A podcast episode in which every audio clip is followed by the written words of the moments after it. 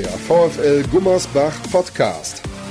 Direkt aus der Heimat des Handballs. Mit unserem Gastgeber Sascha Staat. Willkommen zur nächsten Heimspielanalyse hier beim Podcast des VfL Gummersbach. Schön, dass ihr alle eingeschaltet habt. Ich bin Sascha Staat und neben mir sitzt Mike Thiele.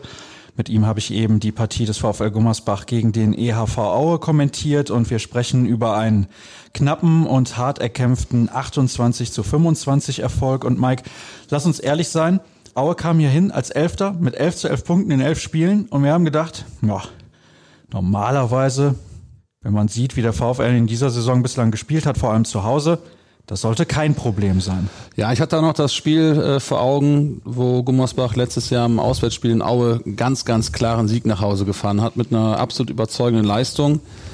Davon war man heute leider meilenweit entfernt. Also man kam zwar ganz gut ins Spiel, führte schnell 6-2, aber dann leistete man sich ein ums andere Mal viele Fehlwürfe, also aus freister Position, einige Ballverluste, Alexander Herrmann mit keiner guten ersten Halbzeit, Würfe, die ja, man nicht zwingend nehmen muss und die dann eben auch zu Fehlwürfen führten. Und Aue trat ja heute mit einem überragenden Torhüter an. Peterson hat fantastisch gehalten. Also das war wirklich gut.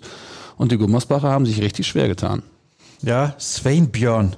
Peterson heißt er. Das ist ein Name, der war uns vorher nicht so ein großer Begriff, aber der hat richtig stark gehalten, hat viele freie Bälle genommen, weggenommen, besser gesagt, von seinem Landsmann Elli Wiederson am Kreis der glaube ich, der hatte ein Tor relativ schnell und dann hat er vier freie verworfen, können sogar fünf gewesen sein. Also das kennt man von ihm ja eigentlich nicht, weil er normalerweise sehr sicher ist im Abschluss. Geht, sehe ich manchmal ein bisschen anders. Aha. Also ich sehe den tatsächlich im Abschluss nicht, nicht seine Superstärke. Also er ist sehr gut in der Abwehr, ist schnell auf den Beinen, hat auch Anfang der, der Saison auch nicht so gut abgeschlossen, hatte da mal eine Phase, wo er wirklich gut getroffen hat.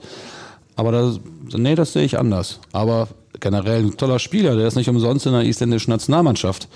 Aber heute hat er wirklich ah, einen rabenschwarzen Tag erwischt, kann man fast sagen. Viele technische Fehler, auch ganz zum Schluss nochmal ein Pass von der Mittellinie nach rechts außen, viel zu schnell. Und in der ersten Halbzeit auch zwei Pässe, die ins Nirgendwo gehen. Also er hatte heute nicht seinen besten Tag, nein. Einen richtig guten Tag hatte aber Adrian Kamlott. Den kennen wir, der ist ja schon ein bisschen länger mit dabei. 25 Jahre alter Rechtshänder, spielt auf der halblinken Position und er hat uns wirklich sein komplettes Repertoire gezeigt. Er hat uns Schlagwürfe gezeigt, eins gegen eins gegen Tin Kontretz, der ein sehr, sehr guter Abwehrspieler in dieser Liga ist, der schon in der Champions League gespielt hat und das ja auch kann. Das wissen wir. Aber Kamlott war richtig, richtig gut und das war auch der Grund, warum der EHV insbesondere in der ersten Halbzeit immer dran geblieben ist. Ja, der hat mich absolut überzeugt heute. Der hat hervorragende Partie gezeigt. Wackler, zur Hand, Überzieher, Stemmwurf, Sprungwurf, war alles dabei und hat, egal wer da stand auf der Abwehrseite, nachher war es Janko Bosovic in der zweiten Halbzeit, den hat er ein paar Mal alt aussehen lassen. Den Kontritz in der ersten Halbzeit und er hat das richtig gut gemacht und nachher merkte man bei ihm zwar auch, dass die Kräfte deutlich nachließen, also da war dann irgendwann die Luft raus. Klar, der war hier ziemlich auf sich allein gestellt, aber hat die Gummersbacher vor erhebliche Probleme gestellt, das stimmt. Es gab dann aber eine wichtige taktische Maßnahme von Gudjon Wallo Sigurdsson in der zweiten Halbzeit. Da haben wir während unseres Live-Kommentars auch drüber gesprochen. Er hat sich dann überlegt, was kann ich tun, weil Aue so eine verkappte 5-1-Deckung gespielt hat und hat den den Rückraum des VfL Gummersbach ein bisschen lahmgelegt, weil Tim Schneider nicht so schalten und walten konnte, wie er wollte. Wir kennen das von Tim Schneider, der geht dann gerne mal so Richtung neun Meter, dann kommt sein gefährlicher Schlagwurf, den konnte er heute überhaupt nicht auspacken. Und das hat auch den Schwung aus dem Gummersbacher Rückraumspiel ein bisschen rausgenommen. Alexander Herrmann hatte auch nicht seinen besten Tag. Bosovic war der Einzige, der so wirklich richtig gefährlich war, aber dann hat Sigurdsson gedacht, boah, ich ändere etwas und Lukas Blome hat dann auf halb rechts gespielt und das hat das Spiel eigentlich für den VfL entschieden.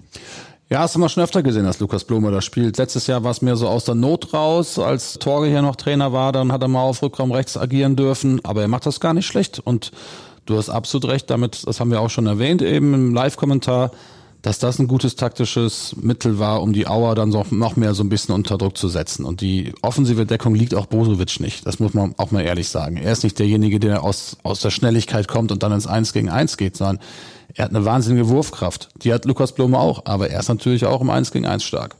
Das hat er hier gegen Aue zwei, dreimal gut gezeigt. Einmal Pech mit dem Pfostenwurf, danach waren zwei Bälle sehr gut versenkt und das hat die Gummersbacher hier tatsächlich auch zum Sieg geführt hinten raus. Wir wollen ja ehrlich bleiben, auch wenn wir der Podcast des VfL Gummersbach sind, aber Ehrlichkeit muss sein. Das war ein zerfahrenes Spiel vom VfL.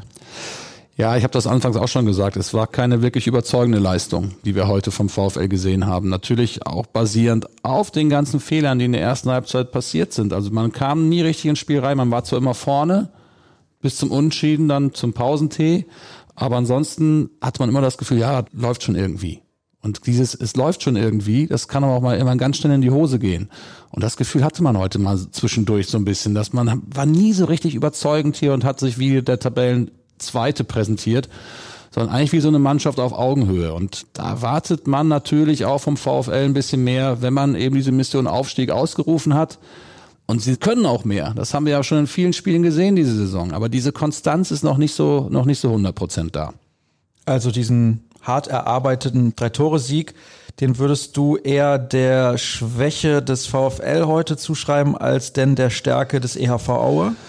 Beides. Also VfL war heute wahrhaftig nicht gut, aber sie haben das nach Hause geschaukelt, was natürlich auch wichtig ist, wenn man aufsteigen will. Dann muss man auch mal solche dreckigen Spiele gewinnen.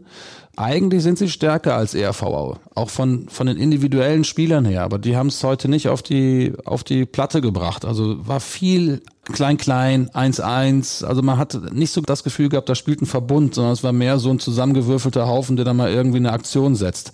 Und das fehlte mir. Die können mehr, das wissen wir alle die werden auch, ich hoffe es zumindest aufsteigen, wenn sie denn die Leistung weiter abrufen, aber da muss man jetzt noch ein bisschen dran, dran justieren.